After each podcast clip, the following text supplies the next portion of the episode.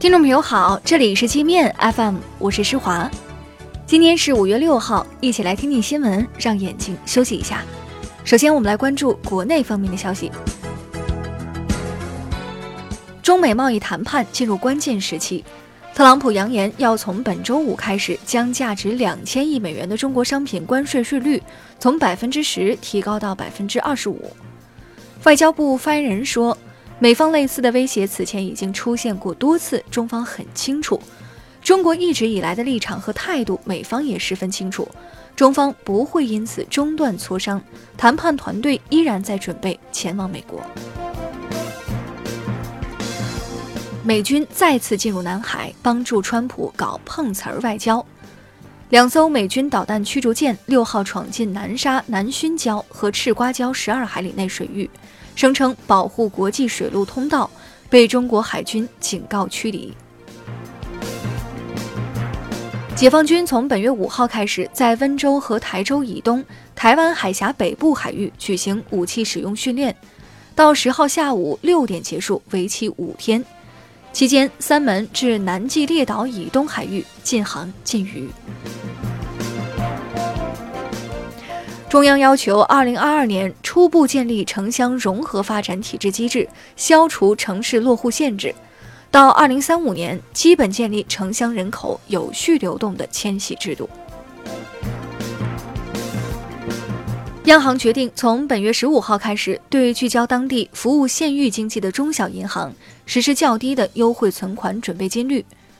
全国约有一千家服务民营和小微企业的县域农商行可享受到该项优惠政策。沪深两市今日重挫，沪指大跌百分之五点六，深证成指下跌百分之七点五六，创业板指跌百分之七点九四，两市再现千股跌停。沪股通净流出三十亿，深股通净流出二十一亿。美股三大股指期货，欧洲股市也出现大幅下跌。据广发证券数据，今年一季度我国乘用车终端销量五百零三点八万辆，日系车和德系车增速明显，美系和法系车全面扑街，分别下滑百分之二十一点七和百分之五十三点五。参加竞选台湾地区领导人的郭台铭表示，台湾是中国不可分割的一部分。这个表态惹怒民进党和绿营媒体，有绿媒要求蔡当局把郭台铭抓起来治罪，扔进监狱。去台湾旅游的朋友注意了，台北士林夜市的一些奸商专宰大陆游客，人民币十来块钱的水果被标价几百块卖给大陆游客。连一直仇恨大陆的岛内绿媒都看不下去了，谴责这些奸商没良心。如果你是外卖小哥，这大半夜接到来自停尸房的订餐该怎么办呢？长沙一个姑娘到阳明山殡仪馆去拍入殓师，半夜叫了个外卖，手机导航把外卖小哥带进了黑咕隆咚的坟山里，把小哥吓得是再也不敢往前走了。点餐的姑娘不得不去找他，小哥害怕，这姑娘也害怕，于是双方就约定用一个菜名做见面的暗号，免得撞见鬼。我们再来关注国际方面的消息，俄罗斯航空一架载有七十九人的苏霍伊客机在莫斯科迫降时起火，造成四十一人死亡。飞机迫降后燃起大火，一些乘客不顾生命危险提取行李，挡住了身后乘客的逃生通道，加剧了伤亡。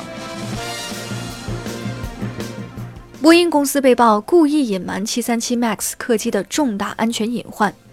华尔街日报》说，波音早在2017年就已发现737 MAX 系列客机的安全传感器警报系统不能正常工作。波音关闭这个系统后，将问题隐瞒了起来。直到印尼和埃塞空难后才暴露出来。部分德国媒体渲染针对中国资本的恐慌情绪，称像华为这样的五 G 供应商很容易被政府控制。中国驻德大使吴肯说：“